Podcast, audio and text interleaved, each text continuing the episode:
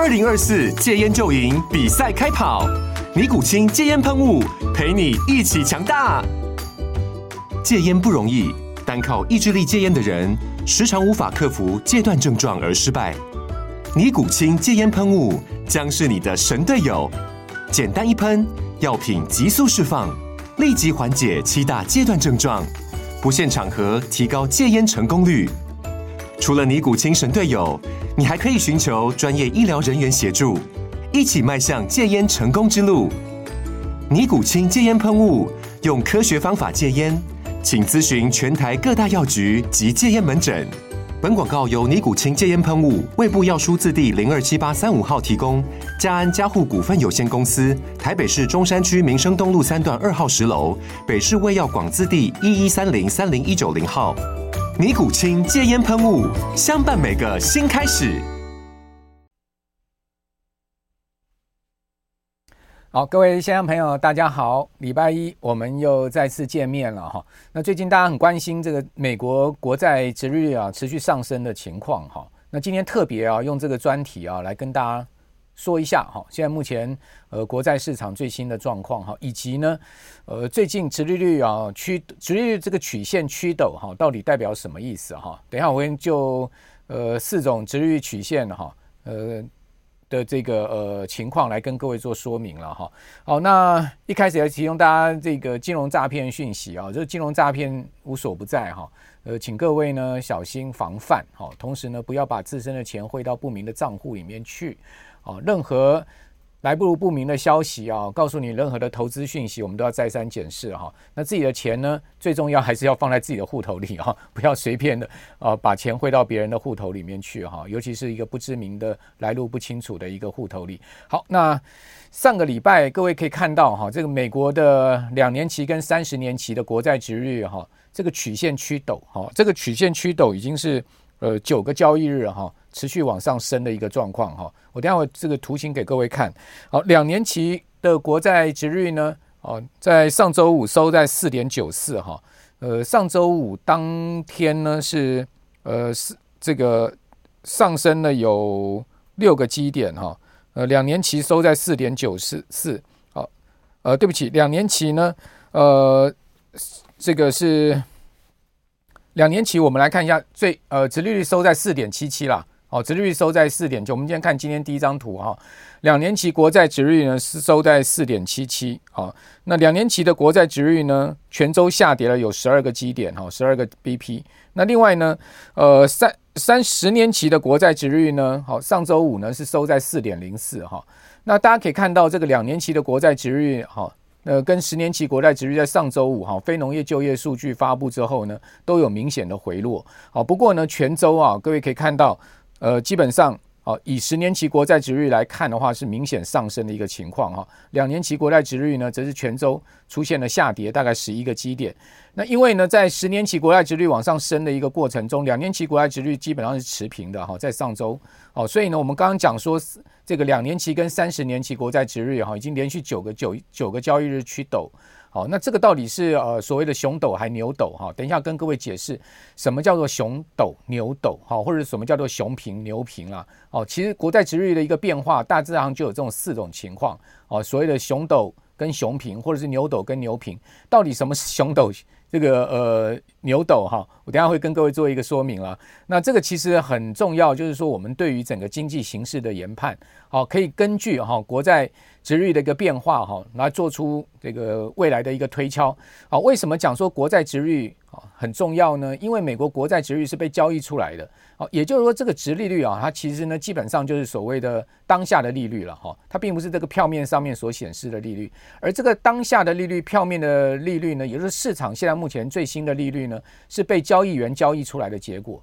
那交易员呢，怎么预期未来的行情呢？它就会出现怎么样交易的结果。所以呢，这交易结果是真实的哈。那也就是说呢，作为啊我们研判整个经济的基础呢，它其实是一个最可靠的数据哦，就像股市一样嘛。我常讲说，股市永远领先所有经济数据。好，也就是说，股市呢跟这些所谓的领先指标，好，我们讲说经济的领先指标比，好，那当然股市它所这个领先性是更明显哦，因为股股价或者个股的这个价位呢，基本上是被交易出来的好，那交易出来的是这个呃实打实的这个钱呐、投进去了哈，所以呢没有人会把钱当开玩这个钱当 开玩笑的，就是乱交易的哈。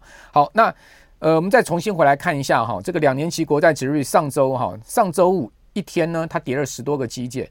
哦，所以使得全周哈跌了十一个 BP，好，跌了十一个基点，因为在周五呢是跌了十二个基点，好，那这都是非农业就业数据发布出来的一个结果，哈，所造成国债殖率哦出现明显的变化。那至于十年期国债殖率呢，上周原本在周五之前呢是持续哈全周上升的一个态势，哦，直到上周五非农业就业数据公布出来呢，它出现单日哈大概差不多有十四个基点的一个回挫，哦，不过呢全周。我们可以看到，十年期国债殖率仍然是一个小升的情况。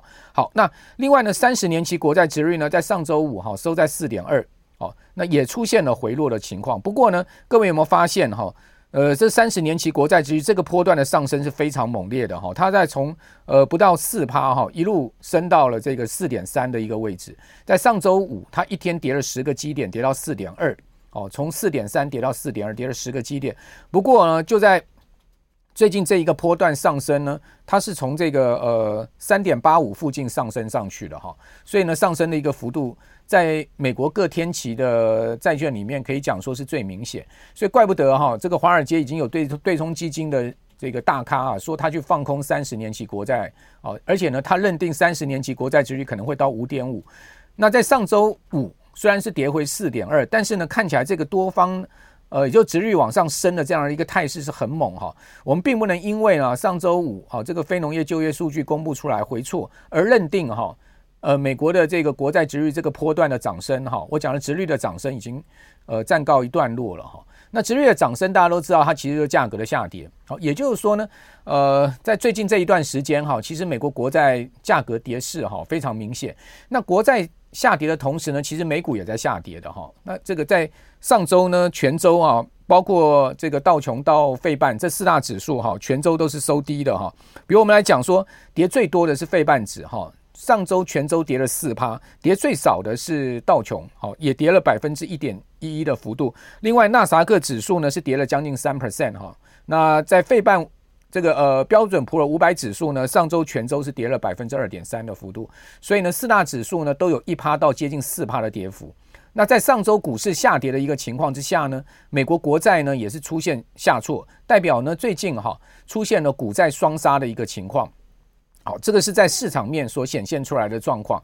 好，那接下来我们来看一下哈，两年期跟美国十年期国债殖率啊哈，其实呢从这个呃差不多是。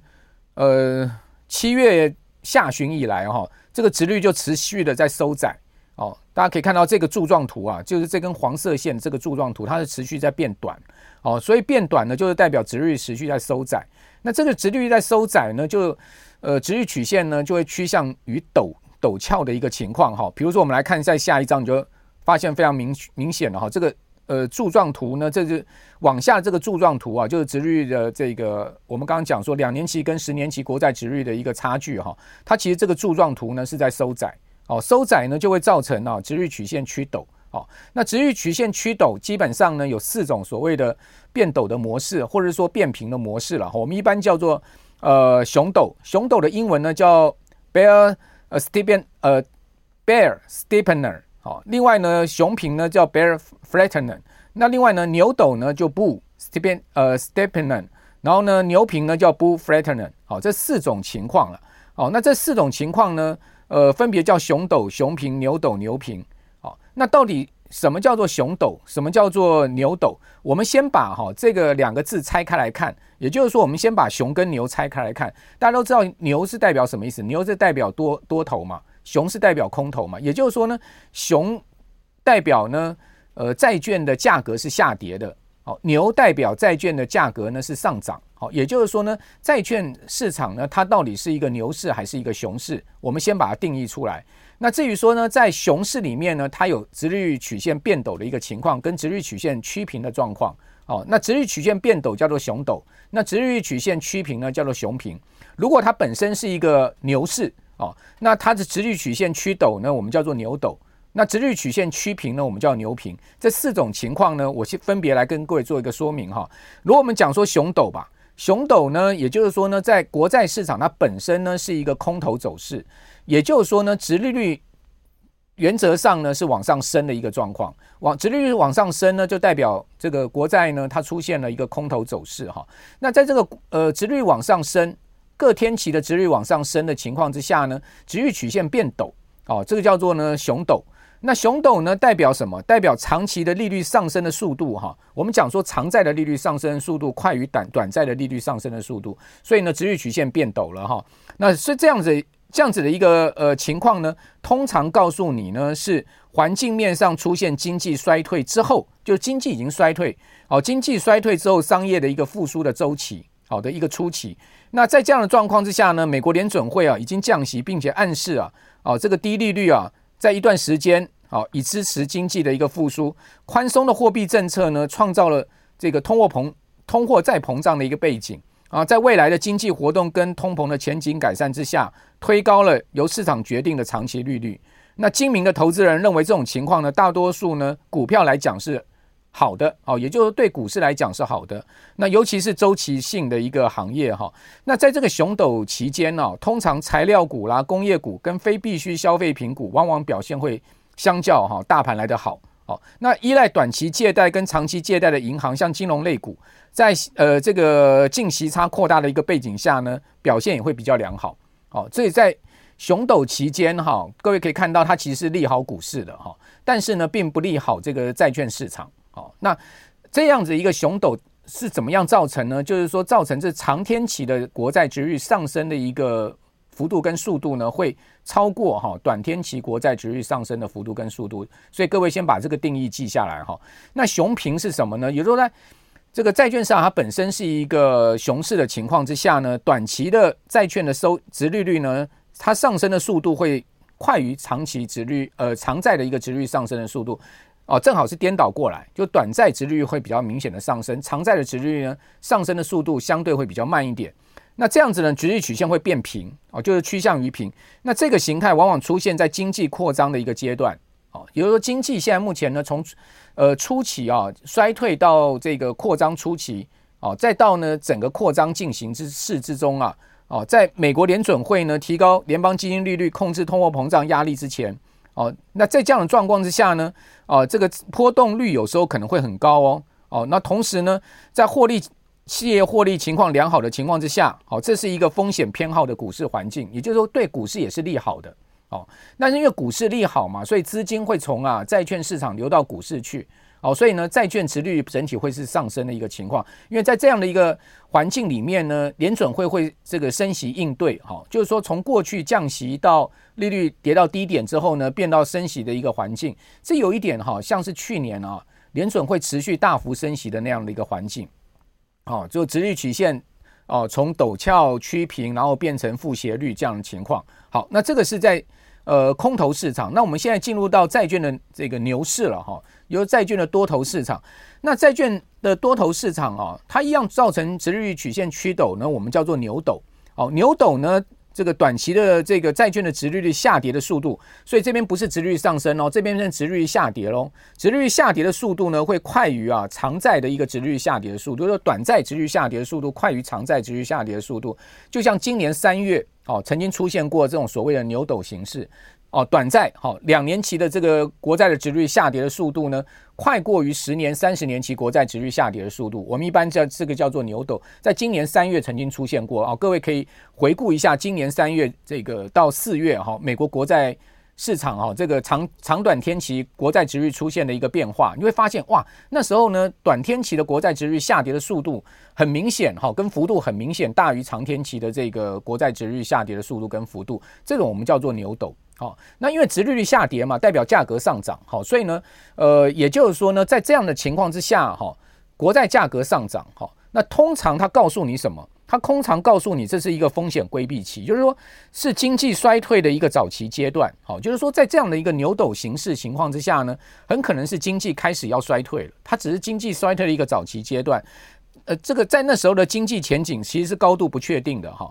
那央行呢，在呃下调短期利率刺激经济，好，央行准备要下降这个要降息了，哦，那整体而言呢，股市在牛斗期间表现不佳。不过，公共事业跟非必需的这个防御类股的表现往往强于大盘，科技跟材料类股表现相对会比较差一点。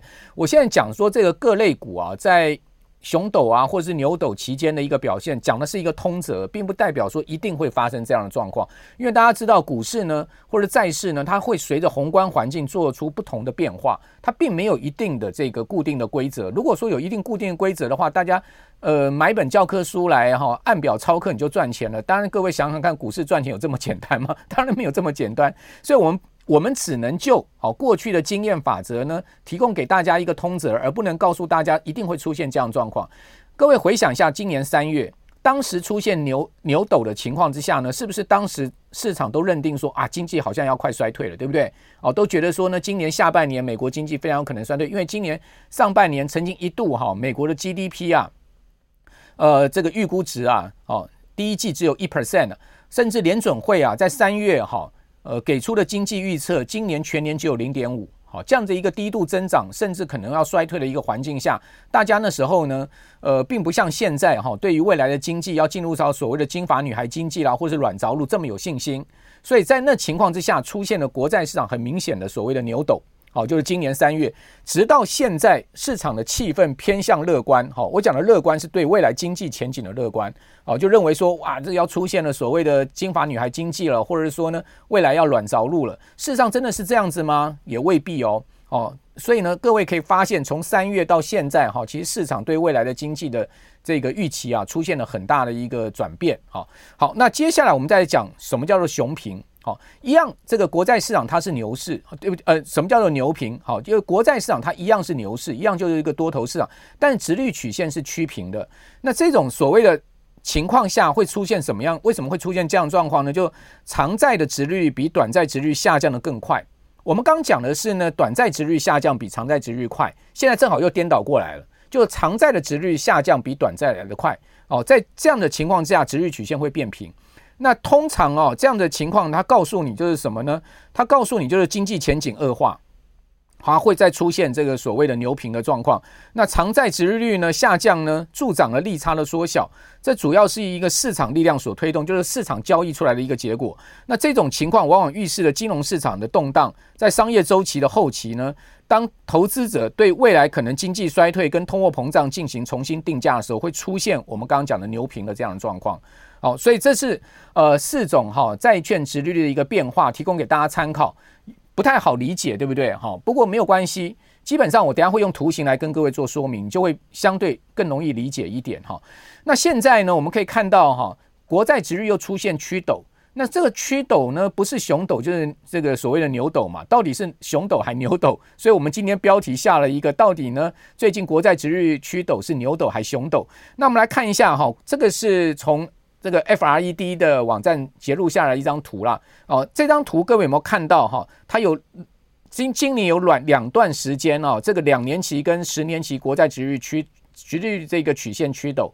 哦，这张图是两年期跟十年期国债殖率的一个曲线，大家可以看到哈，在三月的时候这个地方非常陡峭的往上升，对不对？我现在圈起来这个地方。另外呢，现在又开始很明显的开始变陡。哦，这个就是我刚刚讲的所谓的牛斗或熊斗。那三月的时候呢，非常清楚，当时呢就是牛斗啊，呃，当当时的这个状况，哦，三月的状况那时候是牛斗，因为你去看一下三月当时啊，为什么殖利率曲线会变陡啊？很明显的是因为短天期就是两年期的这个国债殖利率下降的一个幅度速度呢，大过于十年期国债殖利率下降的幅度跟速度，所以殖利率曲线变陡了。哦，那这种呢就符合我们刚刚讲的所谓牛斗的一个形式。那这一次呢，诶。好像并不是殖利率曲线趋陡，并不是这个短天期国债殖利率呢下降的幅度呢哦超过十呃这个长天期国债殖利率下降的幅度，这次正好相反，这次是国债殖利率往上升啊，所以呢国债市场是出现下价格是出现下跌的状况，这叫做熊这个叫做熊斗啊，所以这次呢是不是牛斗了？这次是熊斗的一个状况，大家有没有发现最近是三十年期跟十年期国债殖利率？上升的这个幅度跟速度，明显大过于两年期国债殖利率上升的幅度跟速度。就像呃上个礼拜吧，我刚不是有把这个两年期跟三十年期还有十年期国债殖利率在上周走势的情况对照给各位看吗？你可以看到两年期国债殖利率上周基本上呢是周五掉下来，但它全周基本上殖利率是没有什么上去的，是一个趋平的状况。但是呢，十年期跟三十年期国债殖利率是很不是很明显的往上升吗？所以这种这种状况就符合我们刚刚所讲的这个所谓的熊斗的一个 牛市，这个这样这样的一个情况。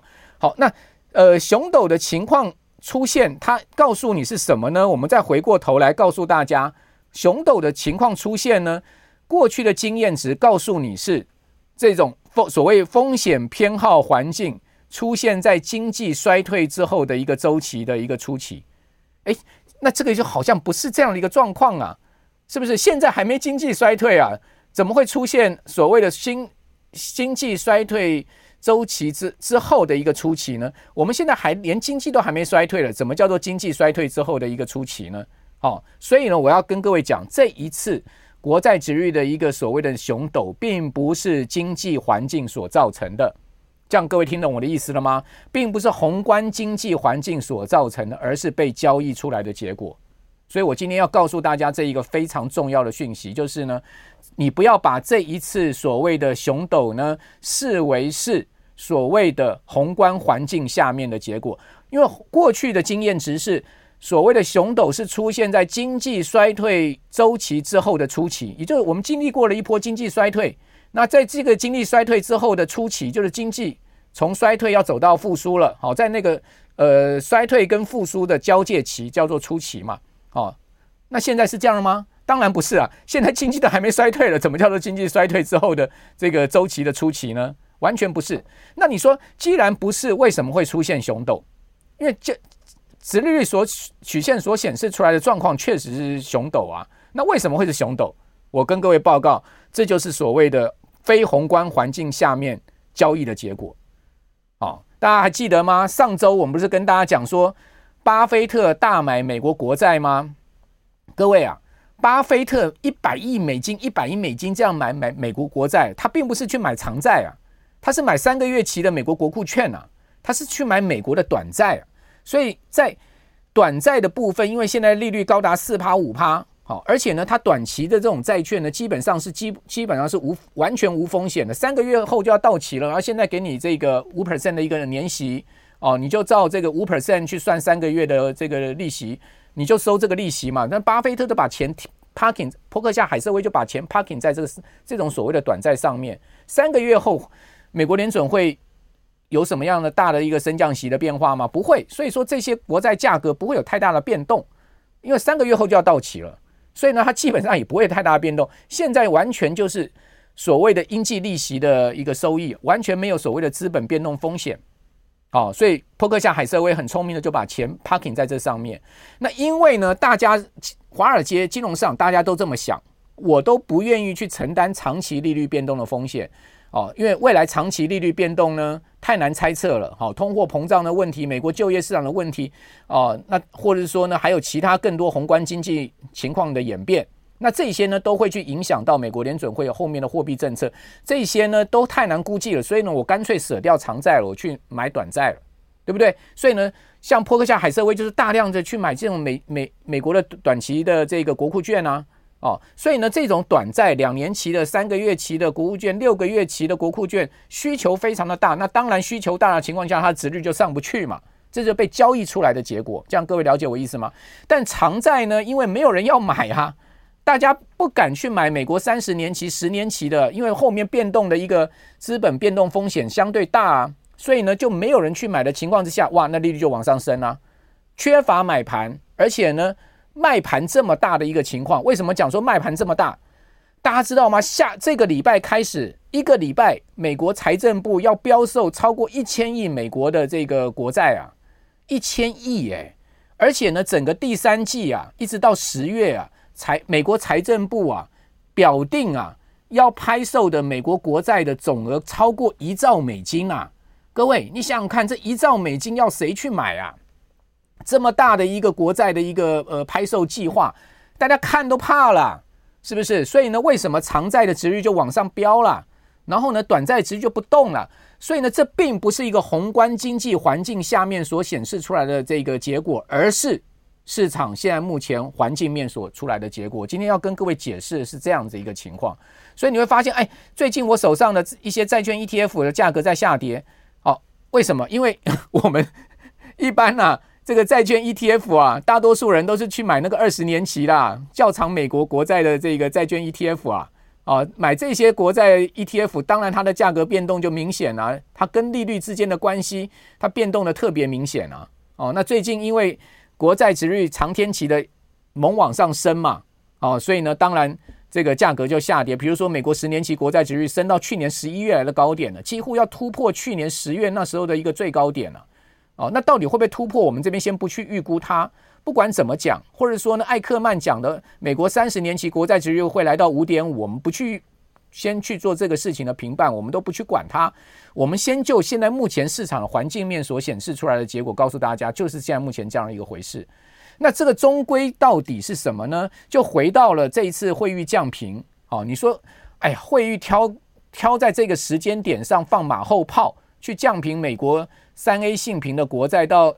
Double A Plus 有道理吗？哦，在这个地方去踹踹他一脚有道理吗？事实上，惠誉降评没有不是没有道理。他在呃六月，好、哦、那时候美国两党哈、哦、正在闹得不可开交，哈、哦，为了这个国债啊，哦的上限啊，到底要不要达成共识啊？大家在那个地方画 PLACAN 的时候，会议不是就已经把美国国债长期展望平等调降成负向了吗？他就告诉你，我准备要降评了吗？哦。只是说他那个时候没出手，他延后两个月出手，对不对？他出手的原因不是告诉你说美国美国的治理的恶化吗？他所谓治理恶化是什么？就你两党之间每一次为了这个所谓债务上限，就在那边搞到那个火车要对撞，搞得全世界大家人心惶惶啊！你这样子，呃，治理不算恶化吗？是吗？答案是不是就是这样子嘛？对不对？更何况他另外一个原因就是讲说，美国这个长期啊举债啊，哦，这个是不可这个。持续的，而且呢，将来的利息负担非常的高，对美国财政来讲呢是非常大的压力。这些都是它降频的理由啊。那这个是不是正确的呢？当然也是啊。大家有没有看到美银最新计计算出来的最新的在上周末出来的数据？就美国国会预算办公室的数据，这不是阿猫阿狗的数据，是美国国会预算办公室的数据。他告诉你什么？他告诉你说呢？呃，美国的国债啊，未来每一天呐、啊，要增加五十二亿美金啊，而且再过几个月之后，美国一年一年的这个要偿债所需要付出的利息要会高达一兆美元呢、啊。各位，你想想看呢、啊，不要讲说举新债还旧债了哦，还要再增发新债了哦，单是还旧债的利息啊，一年要一兆美元啊。那这样能持续吗？每天要增加五十二亿美元的这个国债的总额啊，那这样子的国债持续的举债下去，难保有一天到最后就不要扛嘛，是不是？所以惠誉讲的是这个事情啊啊，这个事情啊，真的是无解了。你讲说全世界哈、寿险机构、银行。哦，那包括投资人买了这么多美国国债，万一他不要扛了，那大家怎么办呢？是不是？哦，所以我我讲说这个问题是无解。那这个问题呢，只能交给历史来评断了。哦，这个美国国会预算办公室最新的数据，一天要增加五十二兆五十二亿美金的这个举债的余额，五十二亿美金一天呐、一年要还掉一兆美金的利息啊，单是还利息啊。各位，你想想看，这个能永续经营吗？如果你是一家这个公司的老板，你看到你公司的财务报表是这样子的话，你觉得你这家公司能永续经营吗？好，所以我今天要跟大家讲的就是说，美国国债长期要面对的问题。当然，我不是讲说美国国债一定会变康了。我我我个人觉得，在短短期上面，我们是看不到这样的风险了。但是中长期，你要把时间推演到非常长的话。这种风险其实是存在的，只是说呢，到底它要到底怎么收场的问题而已。啊，你说啊，美国要撙节支出啦，哈，美国要财政要产生盈余啦，哈，这个收入支出要打平了，刚我几乎刚我这种这种可能，我是看不到这种可能了。好，所以呢，呃，像像 像这样子的一个大灾问呢，就给留给大家去思考了。我们今天不提供大答案了哈。那这呃，接下来我要告诉大家哈。